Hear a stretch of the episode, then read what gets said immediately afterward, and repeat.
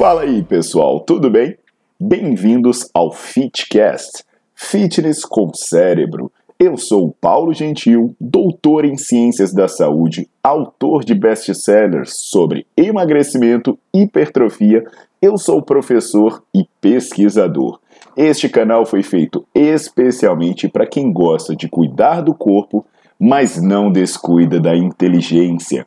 Aqui a verdade é dita com evidências científicas, doa a quem doer. Não esqueçam de seguir o canal e divulgar. E também eu convido vocês para olhar os links na descrição do canal para ver as minhas aulas, meus livros e também me buscar nas redes sociais.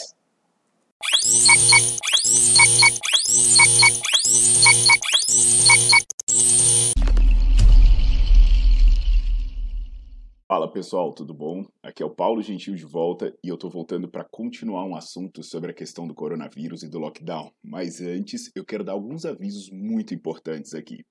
Primeiro, esse vídeo não é para negar o perigo do vírus, não é para negar a importância das medidas de segurança e muito menos para menosprezar as mortes das pessoas em função disso. Eu também perdi pessoas queridas e eu também acompanhei de perto o sofrimento de muitas famílias e muitas pessoas queridas. Então eu sinto muito por todo mundo. Esse vídeo não é sobre tratamento precoce, ele não é sobre vacina, ele não é sobre Bolsonaro ou qualquer outro político. Então, já não façam ataques com relação a isso, pois isso desvia o foco da discussão que realmente importa e só atrapalha uma conversa produtiva. Então, por favor, assistam o vídeo inteiro, pois muitas das ofensas que me fazem, que me fizeram e que vão fazer, elas são explicadas nesse vídeo. Esse vídeo vai ajudar você a conversar com quem está dominado pelo pânico e pelo ódio. Então, vocês me conhecem por falar sobre exercício, por, por derrubar mitos essencialmente associados à área da atividade física. Eu faço isso porque eu pesquiso e trabalho há muitos anos nessa área. Eu sou um dos principais revisores, eu sou editor de, de, periódicos científicos da minha área, e eu também tenho mais de 170 artigos publicados. Então, que fique claro, eu sou formado em educação física com orgulho, mas eu tenho algum senso crítico e algum conhecimento do que é ciência. Tudo que eu falei está em perfis públicos, no Publons, como revisor, como cientista, no Orsted, ou mesmo no meu currículo Lattes. São perfis públicos e vocês podem verificar a veracidade do que eu estou falando aqui. Eu tenho vídeos falando sobre Covid, até tenho uma playlist só sobre coisas associadas ao Covid. Inclusive, eu deixei uma aula aberta para as pessoas assistirem, que ela estava no meu canal, que é assinado, que é o Nerdflix. Mas eu achei tão importante falar sobre essa associação do exercício e do Covid, que eu deixei ela gratuitamente no meu canal do YouTube. Então, com um gancho né, de uma pesquisa que falou sobre sair de casa, é, sobre pessoas que estavam saindo para correr como se nada tivesse acontecido, isso não gerou aumento da contaminação, eu fiz um vídeo, depois vocês podem conferir esse vídeo, porque nele eu já derrubo várias argumentações malucas, né? Eu falo das pessoas sendo presas por sair de casa, por fazer atividade física, é, eu falo sobre o risco de contágio das pessoas praticarem exercício em local aberto com outras pessoas.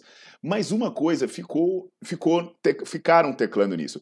Ficou porque as pessoas insistem em dizer que o lockdown ele é algo confirmado e ele é unânime. As pessoas associam lockdown à ciência. Dizem que a única ciência que existe é falar bem do lockdown. E a insanidade desse argumento, ela levou pessoas a, reproduzirem acusações sem nenhum sentido, como, por exemplo, xingar de genocida, de negacionista, sem ao menos saber o que está acontecendo. E aí, por que, que eu faço questão de dizer que eu sou um cientista? Para as pessoas colocarem a mão na consciência e parar de repetir a palavra de ordem que falar qualquer coisa contra o lockdown não é ciência. E, e, a própria ideia dessa argumentação, né, de achar que o lockdown é unânime, ela não é verdadeira. Então, nesse vídeo aqui, eu vou falar sobre o lockdown. Eu vou pegar um tempo e vou falar sobre o lockdown. Que ele está sendo tratado pela mídia como a única forma de salvar vidas. E, consequentemente, quem não adotar o lockdown é causador de mortes. E quem não defender o lockdown é uma pessoa que está querendo ver os outros morrerem. Então, é sobre isso hoje. Pega o seu tempo, senta e ouça. Ouça com o coração aberta e com a mente aberta, tá legal? Já deixa o seu like no vídeo e se você quiser seguir o meu canal, será super bem-vindo ou super bem-vinda. Então, pessoal, quando a gente para para argumentar sobre lockdown, algumas pessoas falam: ah, então por que, você é o único a falar isso? Porque ninguém fala isso. Na verdade, falou sim. E aqui eu vou falar de vários artigos científicos, porque muitas pessoas muito maiores do que eu e muito mais importantes do que eu no cenário da saúde mundial já falaram. Tem, por exemplo, um artigo que o título do artigo é assim: depois de dois meses, as simulações que levaram o mundo ao lockdown estrito parecem estar erradas, o mesmo para as políticas que eles geraram. Esse artigo fala da evidência, presta atenção nisso, do impacto mínimo do Covid na população saudável, com a maior parte não sendo infectada, mesmo quando exposta ao vírus, ou apenas demonstrando sintomas leves ou ficando assintomáticos quando infectados. E aí ele fala que tem muitas boas razões para questionar as simulações dos modelos epidemiológicos específicos, dizendo que ia morrer milhões de pessoas, e as políticas oriundas desses modelos. Ele fala que a sugestão é que menores restrições nos jovens, enquanto se protege os vulneráveis, permitindo a proteção dos mais saudáveis, seria o mais adequado. Do contrário, olha só que interessante, ele falou isso lá no começo. Do contrário, haverá uma segunda onda assim que as medidas restritivas começarem a ser relaxadas. E aí, o que, que esses pesquisadores mostram? Né? Eles falam que se negou coisas óbvias, como, por exemplo, a imunidade cruzada, a aquisição da imunidade. Para dar um exemplo dessa questão né, de imunidade, tem um estudo que ele pegou amostras de sangue que foram coletadas entre 2015 e 2018. E aí eles verificaram que os linfócitos, células imunes de 40 a 60% dessas pessoas que nunca tiveram contato com o vírus, elas reagiam ao vírus. Então perceba que eu estou dizendo que são coletas feitas entre 2015 e 2018, ou seja, essas pessoas nunca tinham sido expostas ao novo coronavírus que veio da China em 2019. Então, olha só, segundo os autores, a exposição prévias a outros tipos de coronavírus, como os, os coronavírus da gripe, é, eles levavam as células T a reconhecerem o novo coronavírus. E aí eles falam que, baseado em conhecimentos anteriores, isso seria valioso na proteção contra o novo coronavírus. Então você vê isso. Existem pessoas que ficam em contato com outras, por exemplo, pessoas que moram na mesma casa e não pegam. Sabe, você vê casos de marido e mulher morando junto, ficou do lado o tempo inteiro, um pega e o outro não pega. É, pessoas que compartilham o mesmo ambiente, você já deve ter tido contato constante com pessoas e não pegou, e vice-versa, né? Você pode ter pego uma pessoa que teve contato com você não pegou. Eu tô falando do estudo da Cell, que tem um impacto de quase 40, o último impacto dela é de quase 40, é um impacto altíssimo em termos científicos. E aí, o que, que acontece? Agora eu vou voltar a uma coisa dita no estudo anterior sobre o risco real de danos quando uma pessoa for contaminada. E aí eu vou falar sobre a gravidade citando um boletim da Organização Mundial de Saúde. E esse, e esse boletim, esse artigo, ele é baseado em dados de mais de 29 milhões de casos confirmados. E ele verifica que a maior parte dos locais vai ter uma taxa de mortalidade inferior a 0,2%. Então, o que, que eu quero dizer? De cada mil pessoas que pegarem, duas, em média, vão morrer. Esse número é muito próximo do que foi previsto em várias outras pesquisas. Agora, ele depende de vários fatores de risco, como eu já falei em uma aula anterior. Inclusive, depende da idade. E aí, se a pessoa tiver uma idade inferior a 70 anos, o risco de morrer se for contaminada pelo coronavírus cai para 0,04%. O que, que quer dizer isso? Que de cada 10 mil pessoas infectadas, quatro morreriam. Lembra que nem todos, nem ao menos, vão ser infectados. E aí, os autores destacam que se contar com um local de baixa mortalidade, né, porque esses dados em geral são de locais de, de alta mortalidade, contar pessoas que podem ter pego o vírus e nem ao menos manifestaram sintomas, não foram testar, isso pode ser ainda menor. E aí o autor desse relatório, ele ainda destaca que se tomar as medidas adequadas, isso vai cair ainda mais. Por exemplo, o que são medidas adequadas?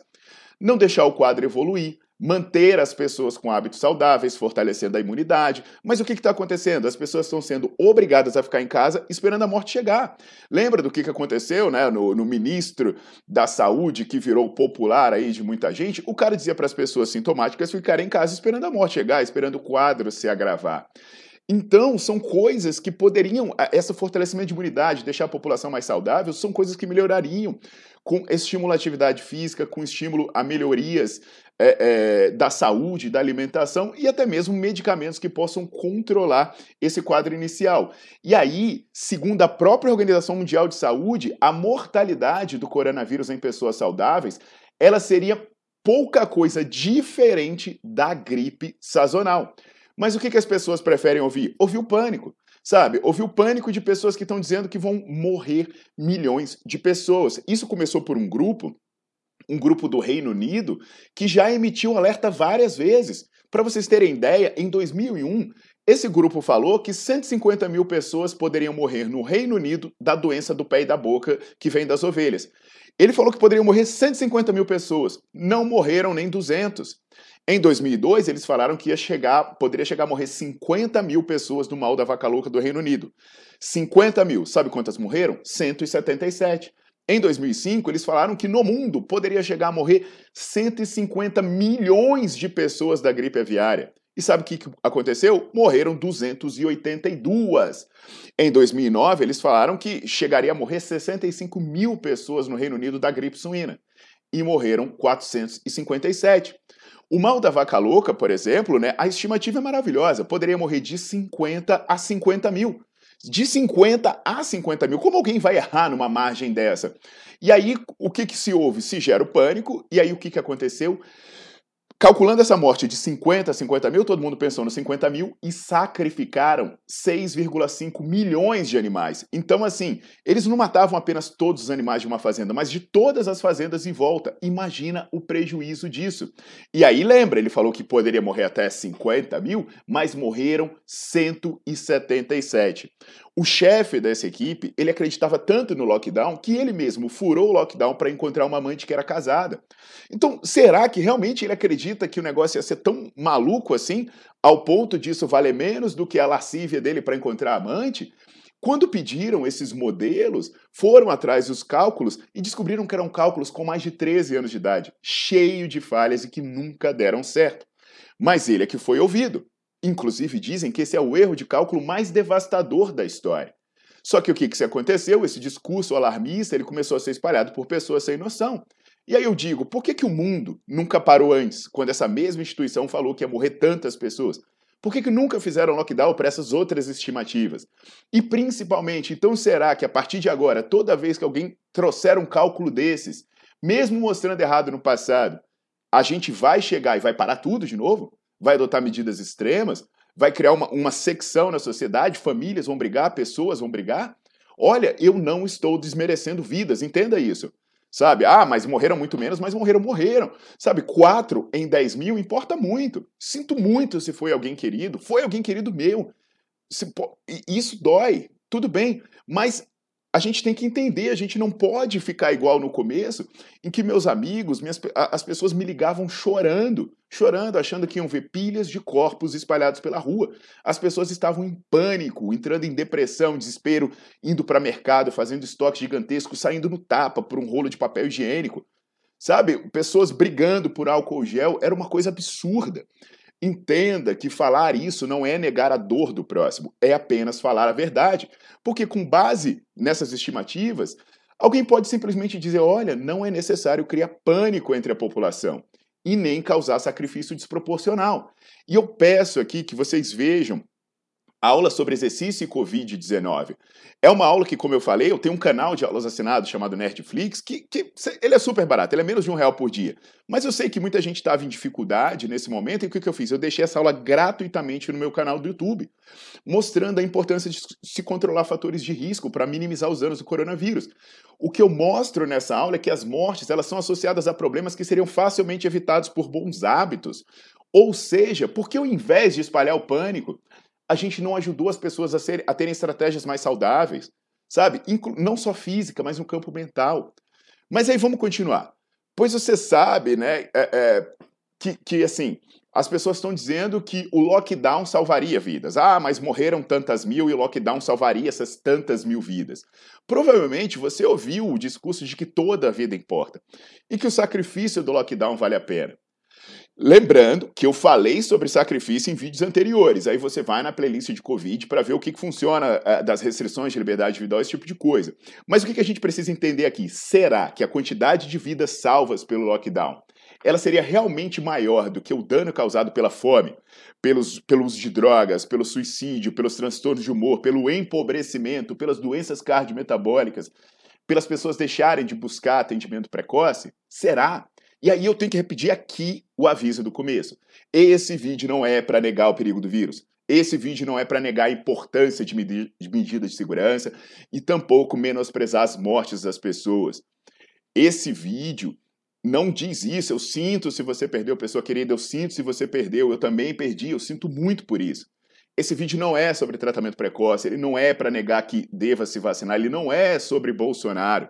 Então não façam esses ataques, não façam. Assistam o vídeo inteiro, porque as ofensas que me fazem, que já me fizeram e que me farão, elas vão ser basicamente todas explicadas aqui. Vamos conversar de maneira racional, vamos entender evidência. E por falar em evidência, tem um estudo publicado num periódico do Grupo Lancet por pesquisadores do Canadá, da Grécia e dos Estados Unidos, em que eles fizeram análises dos 50 países que tiveram os maiores números de casos de Covid-19 inicialmente. E o que, que eles verificaram? Que o número de casos foi associado à obesidade, à idade da população e à demora para fechar fronteiras internacionais.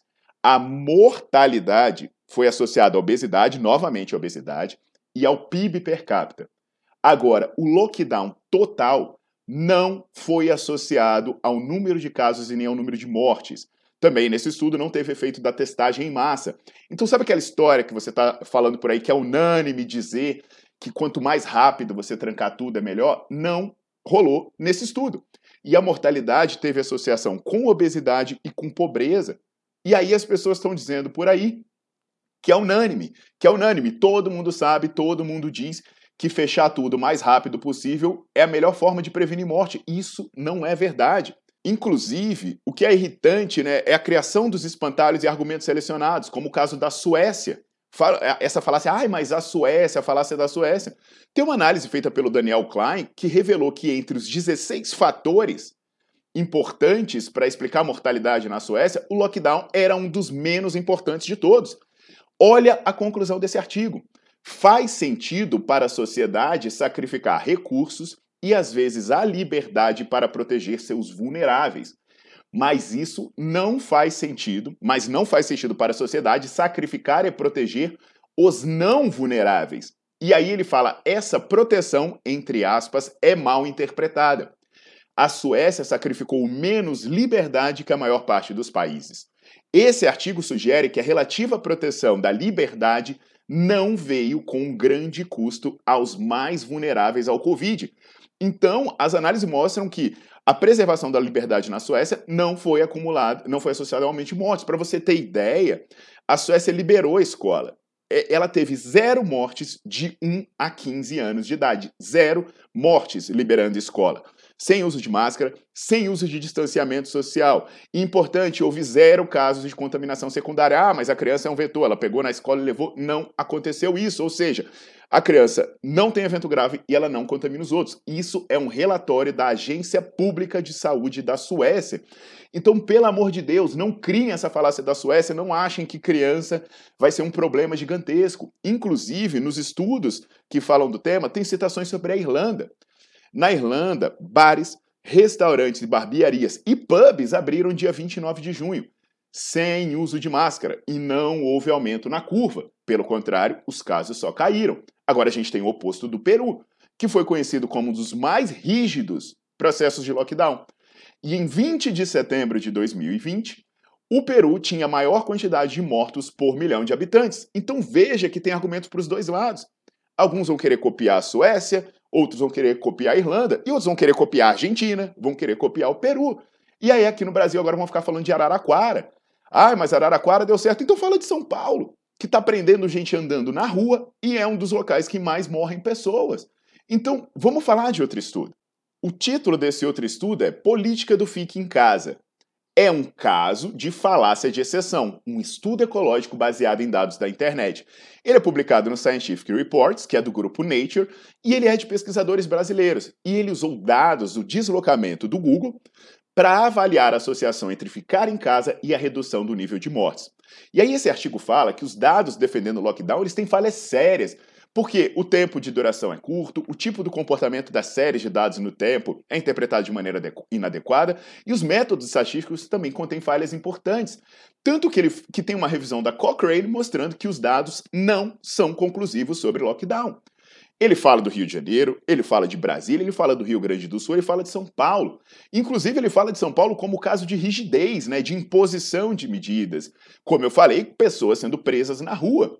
E aí, tá dando certo? A ideia desse artigo era saber se havia associação entre o número de mortos por milhão e o percentual de pessoas que ficam nas suas residências, porque as pessoas ficam dizendo: ah, mas o problema é que Nunca teve lockdown de verdade, porque as pessoas estão saindo de casa, então as pessoas não ficam e querem culpar as pessoas que saíram de casa pelas mortes. Então esse estudo ele traz os dados de 51 países, 27 estados do Brasil, incluindo capitais importantes do Brasil e do mundo, como Manaus, Fortaleza, Belo Horizonte, Rio de Janeiro, São Paulo, Porto Alegre. No mundo, ele tem dados de Berlim, de Tóquio e de Nova York. E você quer saber quantos por cento dos casos, em quantos por cento dos casos ficar em casa prevenir a mortalidade? Em apenas 1,6%. Ou seja, em 98,4% dos casos, o fato da pessoa não ficar presa em casa não explica o aumento da mortalidade. Então, quem está aí gritando que as pessoas que saem de casa são responsáveis pelo aumento das mortes, tem a possibilidade de estar certo, segundo esse estudo, de 1,6%. Enquanto quem estiver dizendo que não precisa disso, tem a possibilidade de estar certo, segundo esse estudo, de 98,4%. Ou seja, você está xingando de genocida pessoas por aí que criticam o modelo que não é tão unânime quanto você pensa. Então, se você chamar alguém de genocida baseado nisso, você sim está cometendo um crime. Artigo 138 do Código Penal, que você está cometendo um crime de calúnia, além dos danos morais que você pode ser exigido a pagar por ofender a honra de uma pessoa publicamente. E aí fica aqui a dica para você que está sendo ofendido, né? É, eu já estou ganhando causas com relação a isso, de pessoas que difamam. Então, assim, não grite isso, porque quem está cometendo o crime é você. E olha, tem vários artigos com conclusões similares. Então, sabe aquela história que você ouve na Globo por aí, que os especialistas são unânimes, que o lockdown é, de, é, é defendido pela ciência, como se só existe uma ciência? Isso é mentira. Agora, por que, que isso está sendo espalhado? Porque é simples para você dominar uma população, você pode adotar estratégias muito eficientes. Sabe como?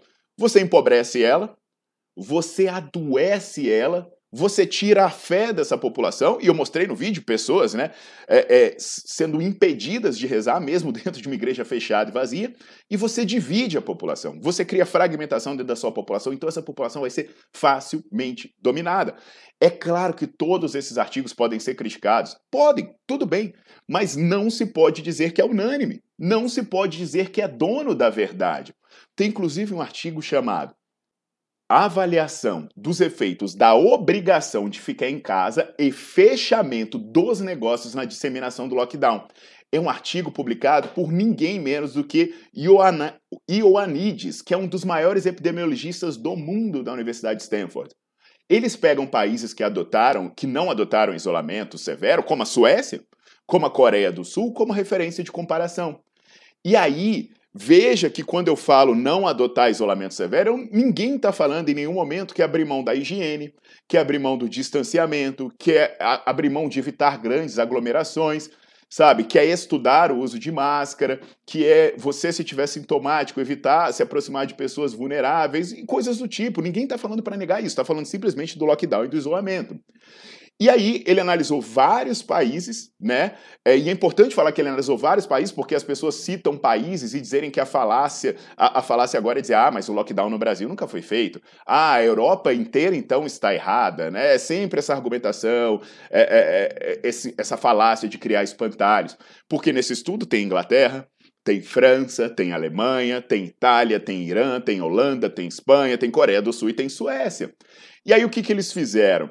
Eles fizeram análise, verificaram que a agressividade das medidas, o quanto essas medidas foram duras, não causou achatamento da curva. Não causou achatamento da curva. Ou seja, não se pode dizer que radicalizar nas medidas vai reduzir a mortalidade, ou mesmo dizer que as pessoas que não aceitam a radicalização são genocidas, são negacionistas ou causadores de morte.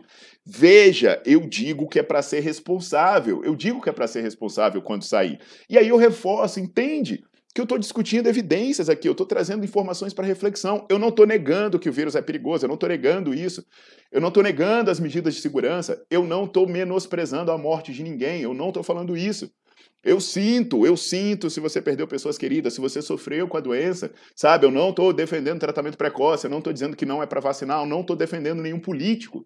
Então, não façam esse tipo de ataque, isso é imbecilidade. Isso é uma psicose que eu não estou entendendo, isso desvia o foco, isso deixa a discussão improdutiva. Então lembra do que você viu até agora e continua assistindo, porque eu sei que, vocês, que vai ter gente me xingando, que vai ter gente me ofendendo, e isso vai ser respondido nesse vídeo, para ter uma discussão decente, porque as pessoas vão chegar e falar, ah, então quem é você? Você está sozinho, você nega tudo. Gente, tem três ganhadores de prêmio Nobel que são contra o lockdown. Michael Levitt, Peter Doherty é, e Saul Permuter. São três ganhadores de prêmio Nobel. Três ganhadores de prêmio Nobel. Tem vários cientistas que se posicionaram contra isso. Tem um documento né, sobre isso, o Great Barrington Declaration, que ele tem mais de 14, ele tem quase 14 mil assinaturas, quando eu vi hoje, mais de 40 de cientistas e mais de 40 mil assinaturas de médicos. Então, isso não é unânime de maneira nenhuma. O que, que eles falam? Eles falam que as pessoas que não são vulneráveis, e ele fala que em crianças o risco do novo coronavírus é menor do que o risco da gripe comum, essas pessoas que não são vulneráveis devem retomar suas vidas. Deve abrir escola, deve abrir universidade, deve retomar atividade esportiva, deve retomar restaurante.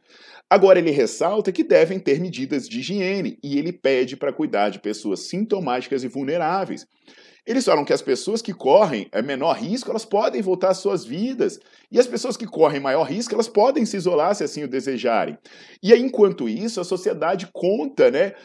É, como um todo, ela conta com uma proteção conferida aos vulneráveis, é, e, a, e, o restante vai viver sua vida normal, vai, vai, vai continuar desenvolvendo sua vida. Isso não significa apostar na imunidade de rebanho, igual o pessoal está falando, apesar da imunidade de rebanho existir, isso é inegável, sabe? Isso não significa deixar o vírus correr livremente. Na declaração, eles falam sobre isso. Aí vão criticar, vão dizer que eles têm conflito de interesse. Poxa, gente, só eles têm conflito de interesse? Na boa. E o interesse, é, é, se eles têm um conflito de interesse, que eles são apoiados por uma associação liberal, ótimo, né? O interesse deles é ver as pessoas livres. E a galera que está recebendo grana da indústria farmacêutica? E o interesse em vender remédios caros e negligenciar tratamentos baratos? E o interesse dos políticos que estão capitalizando com isso? Sabe? Toda, todo mundo pode ter sua opinião, sabe? Ninguém é infalível. Tudo bem, mas se eu obrigar todo mundo a seguir a minha opinião, é porque eu estou me achando em Deus, eu estou me achando acima de tudo, eu sou um tirano, eu sou uma pessoa que acha que a minha opinião é a verdade absoluta e eu tenho que ter certeza que eu estou certo. Então, se isso é verdade, se eu estou impondo a minha opinião em todo mundo, eu tenho que ser obrigado a arcar com os custos de qualquer desvio da, é, é, qualquer desvio da verificação, da falsificação do que eu fiz. Então, eu sou a favor mesmo das pessoas serem informadas e deixar as pessoas decidirem.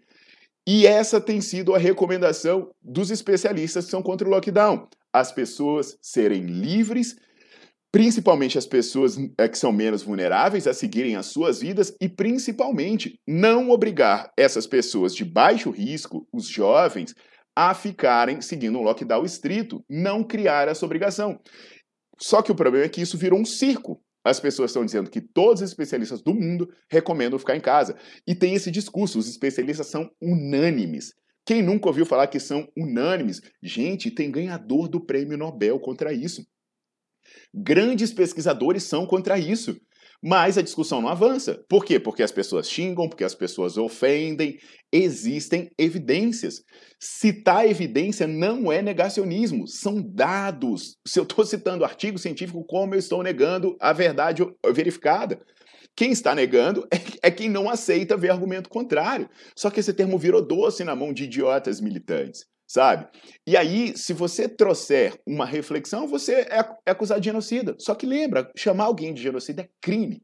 Se você não tiver provas que essa pessoa está defendendo genocídio ou que ela provocou um genocídio, você merece ser processado civil e criminalmente por isso. E você vai ser. E os argumentos desse vídeo vão ajudar nisso.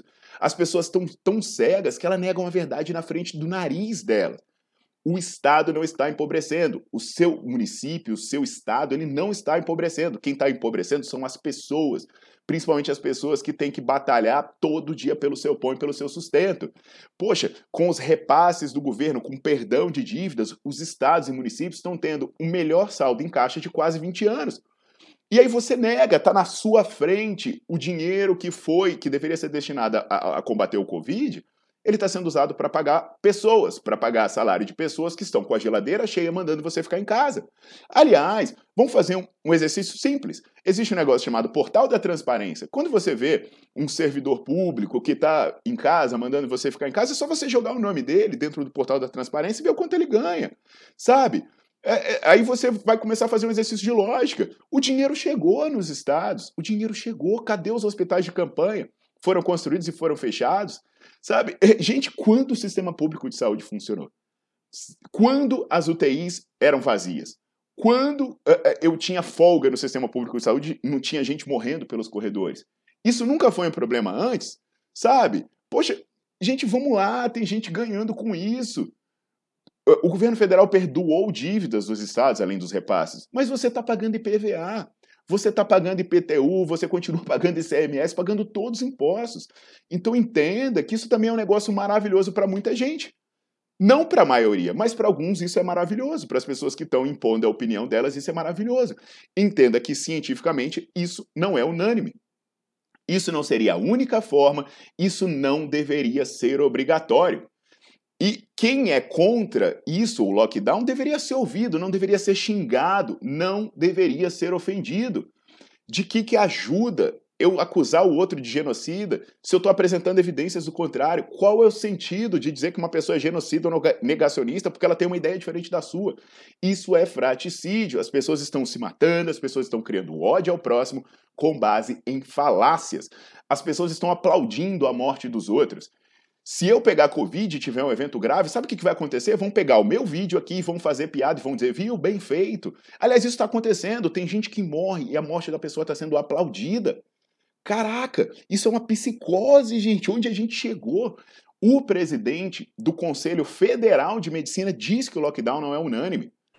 Por mais que, que as pessoas digam que existe consenso na literatura em relação ao lockdown, por exemplo, não existe consenso na literatura em relação ao lockdown. É, desculpe, mas não existe esse consenso. Não existem estudos que provam que o, que o lockdown tem um efeito melhor do que a proteção dos vulneráveis, o uso de máscaras, o distanciamento social, enfim, medidas de restrição, preservando a liberdade das pessoas. E o que nos entristece muito no Brasil é que tem alguns assuntos que são proibidos. Quando nós questionamos alguma coisa, como por exemplo, será que o lockdown ele tem efeitos melhores do que medidas restritivas, nós somos taxados de bolsonarista, de negacionista, de terraplanista.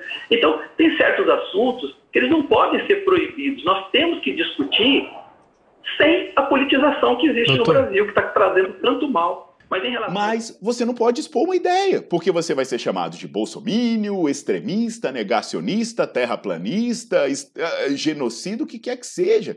Sabe? As pessoas agora vão ler minha mente e vão dizer: ah, o seu discurso é de bolsomínio. Que loucura é essa? Em que diferença faz em quem eu voto, em quem eu votei, em quem eu votarei?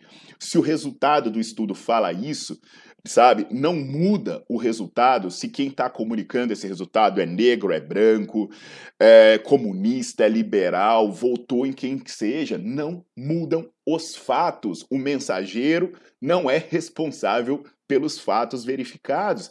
Eu estou falando de pesquisas. Se um outro político está com um discurso parecido com as pesquisas, mérito dele.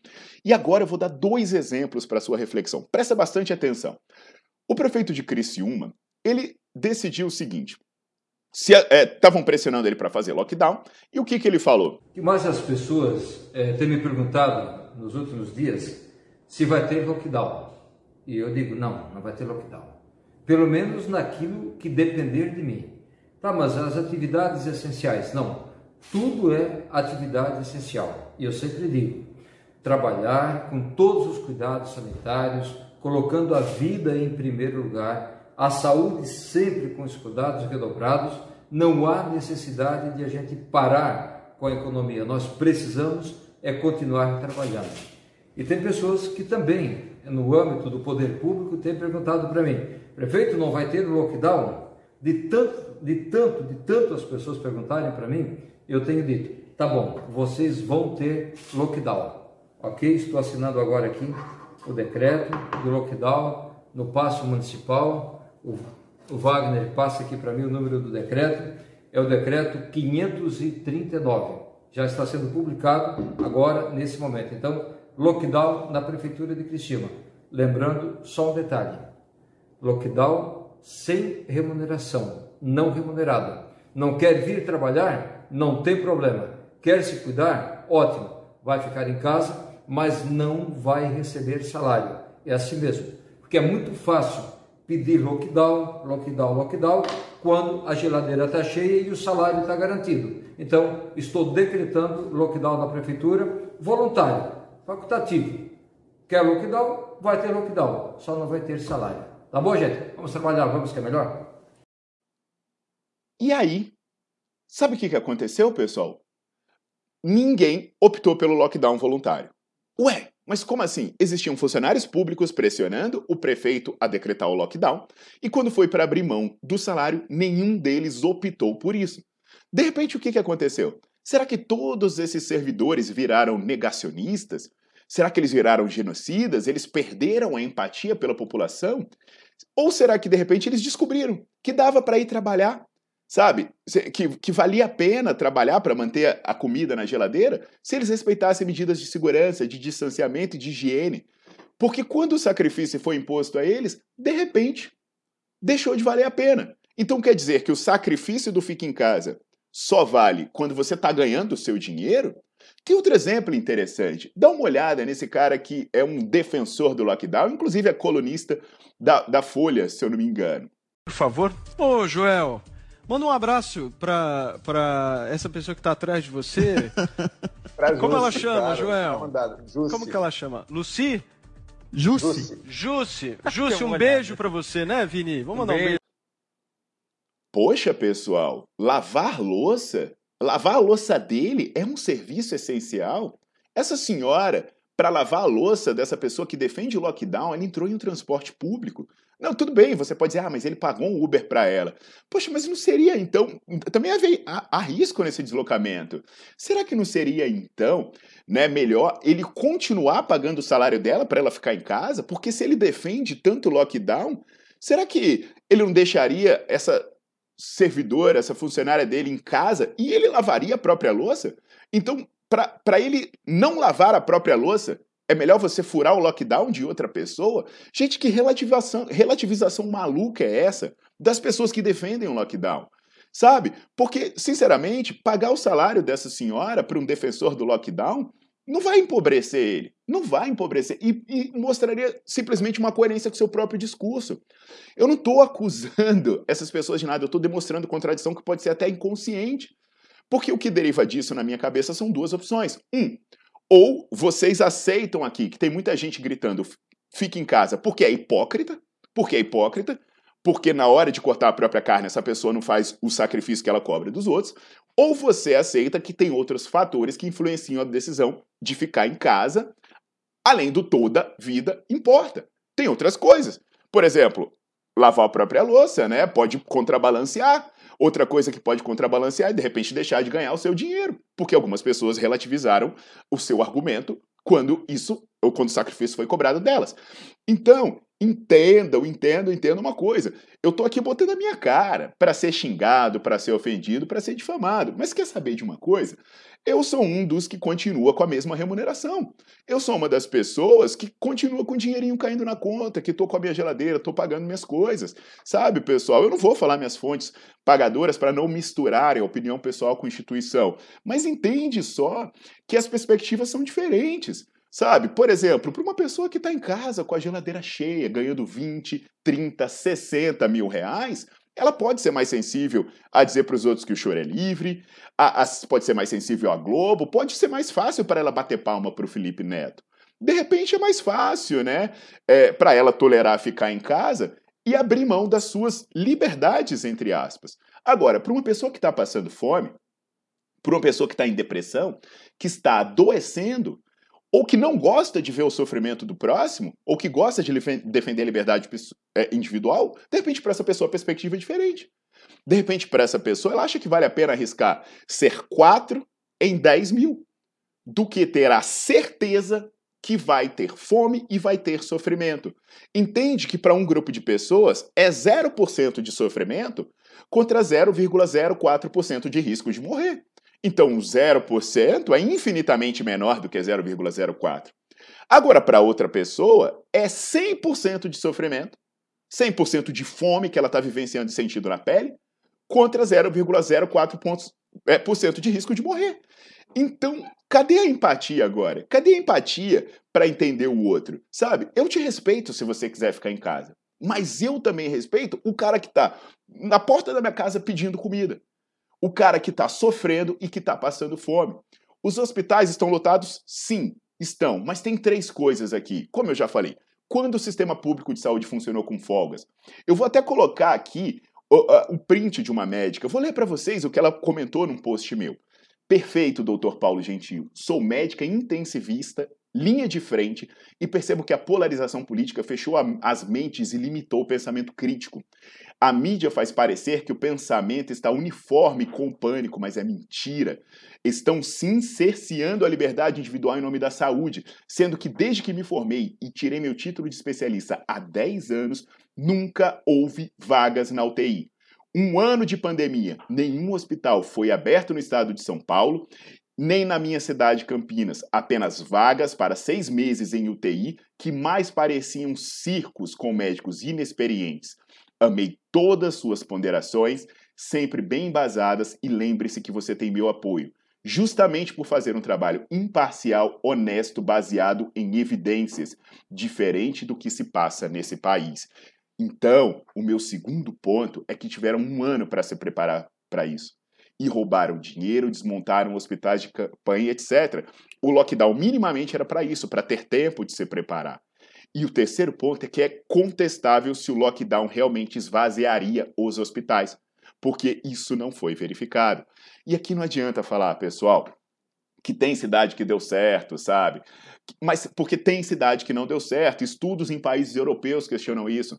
As pessoas morreram? Sim, devemos ser empáticos com relação a isso. Mas não é possível afirmar que o lockdown salvaria essas vidas.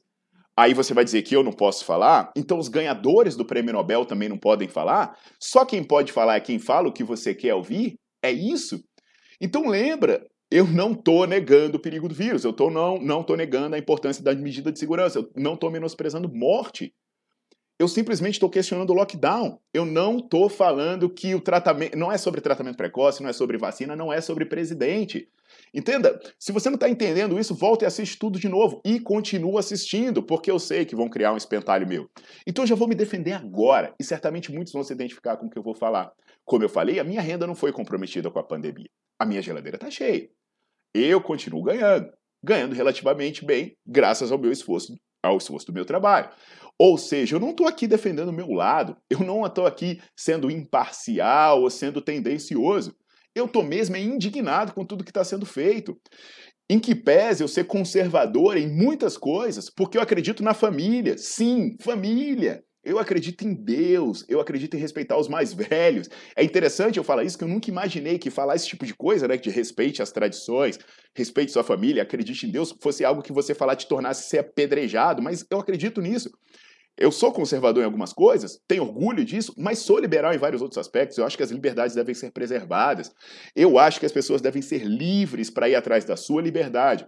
E o Estado não pode cercear isso e tampouco definir o que é bom para mim o que é bom para você. Muito menos fazer isso baseado em falácias, porque, como eu falei antes, essa questão depende da perspectiva. Eu vou ser xingado por pessoas que falarão que a fome sempre foi um problema e ninguém nunca se importou.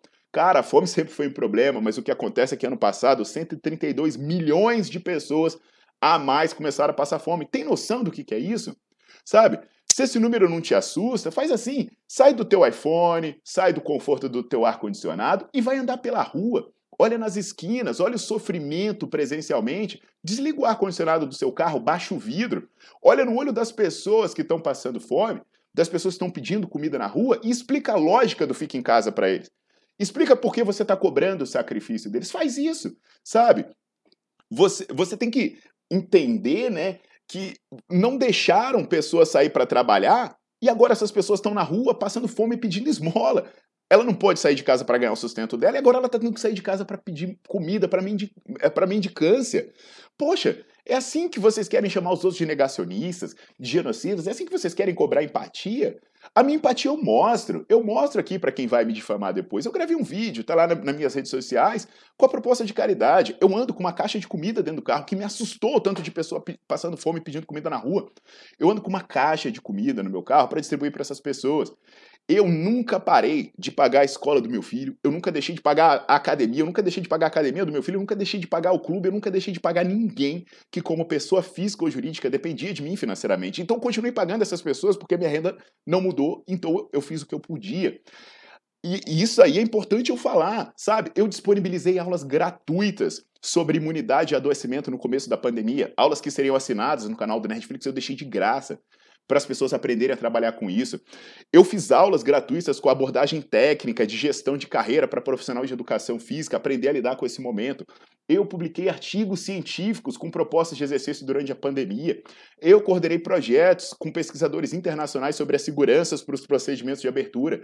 Eu gravei vários vídeos e coloquei aqui no YouTube. Eu participei de reuniões com políticos, com gestores. Eu gravei uma aula inteira e coloquei no YouTube mostrando como o exercício pode ajudar no controle do risco, dos danos da pandemia pandemia. Eu juntei grupos de especialistas multidisciplinares com propostas de treino para quem teve ou está com Covid. Então, os meus estudos mostraram opções para quem quiser fazer exercício em casa, mas não é concorrência. Eles trouxeram opção para quem quer ficar em casa, mas nem por isso eles trouxeram a obrigação de ficar em casa. Uma coisa não impede a outra. E sabe o que eu ganhei com tudo isso? Fake news, ofensa, xingamento. Eu tive ansiedade, velho, medicado. Então, além da minha ivermectina, eu tomo sertralina, eu tomo outros remédios também, tem que tomar remédio para dormir. Isso aqui não é vitimismo, não. Isso aqui é orgulho, porque eu aceito as consequências dos meus atos, porque eu durmo com a cabeça tranquila. E sabe por que, que eu fiz tudo isso? Porque não é simplesmente os elogios que eu recebo das pessoas que assistem meus vídeos e meus seguidores. Eu vejo orgulho nos olhos da minha mãe, eu sei a mensagem que eu vou passar para o meu filho. Mas eu sei, eu sei que tem gente que não vai chegar nem na parte desse vídeo, já vai tá, desse vídeo vai estar tá comentando e vai estar tá me xingando. Eu sei que tem gente que ganha aí seu mega salário e vai tentar distorcer a minha fala, sabe? Mas as pessoas boas não podem se calar, as pessoas não podem ficar com medo. Porque a, se a gente não mudar isso, a mensagem que a gente vai passar é que nós somos um povo covarde, que a gente aceita tudo sem questionar.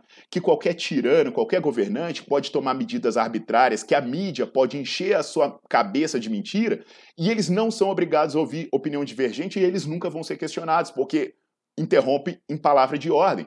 Tem político que só grita isso, terraplanista, sabe? Coisa imbecil, como é que um cara é, é, digno de governar um Estado riquíssimo se ele não consegue sustentar uma argumentação de cinco segundos sem ofender o outro, sem criar um espantalho? O Covid teve a primeira onda te cobraram sacrifício. Tá tendo a segunda onda, estão te cobrando sacrifício de novo. Quantas outras ondas virão vão te cobrar? A gente vai ver trancada, a gente vai ver sendo massacrado. Ninguém vai questionar os caras que criaram um alarme, estão impondo sacrifícios, sabe? E o youtuber que gritava por aí que ia ter um milhão de mortos no Brasil, sabe? O cara que ganhou dinheiro público para estudar e nunca fez um estudo decente. Virou youtuber, virou blogueiro, propagador de mentira e de pânico. Esse cara, de repente, largou de ser um youtuber e virou referência científica, sem nunca ter feito ciência autoral que preste. E isso pode acontecer o tempo inteiro. Lembra que no passado teve vários alarmes e no futuro vamos ter vários outros se as pessoas entenderem que é fácil massacrar o povo. Esse vídeo é parte do que eu venho fazendo como profissional e como pessoa. O que, que, é isso? É ser honesto e não me posicionar. Então eu peço que encarecidamente analise cada ponto com atenção e sem preconceito.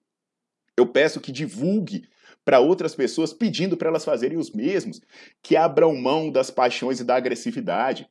Você não pode cobrar empatia do outro sem ter empatia pelo outro. Isso é hipocrisia. Você não pode achar que o que você vive é o que o outro vive, que o que dói em você dói no outro. Isso é falta de empatia. A discussão não pode ser assim, eu não, não pode ser com xingamento. Eu tenho meu momento de xingar e de perder a paciência, mas esse momento não é para isso. Então eu espero que vocês tenham entendido a questão. Claramente, eu espero que vocês se cuidem, que vocês cuidem da sua família, sim, da sua família, e eu espero que vocês fiquem com Deus. Sim, pessoal, fiquem com Deus.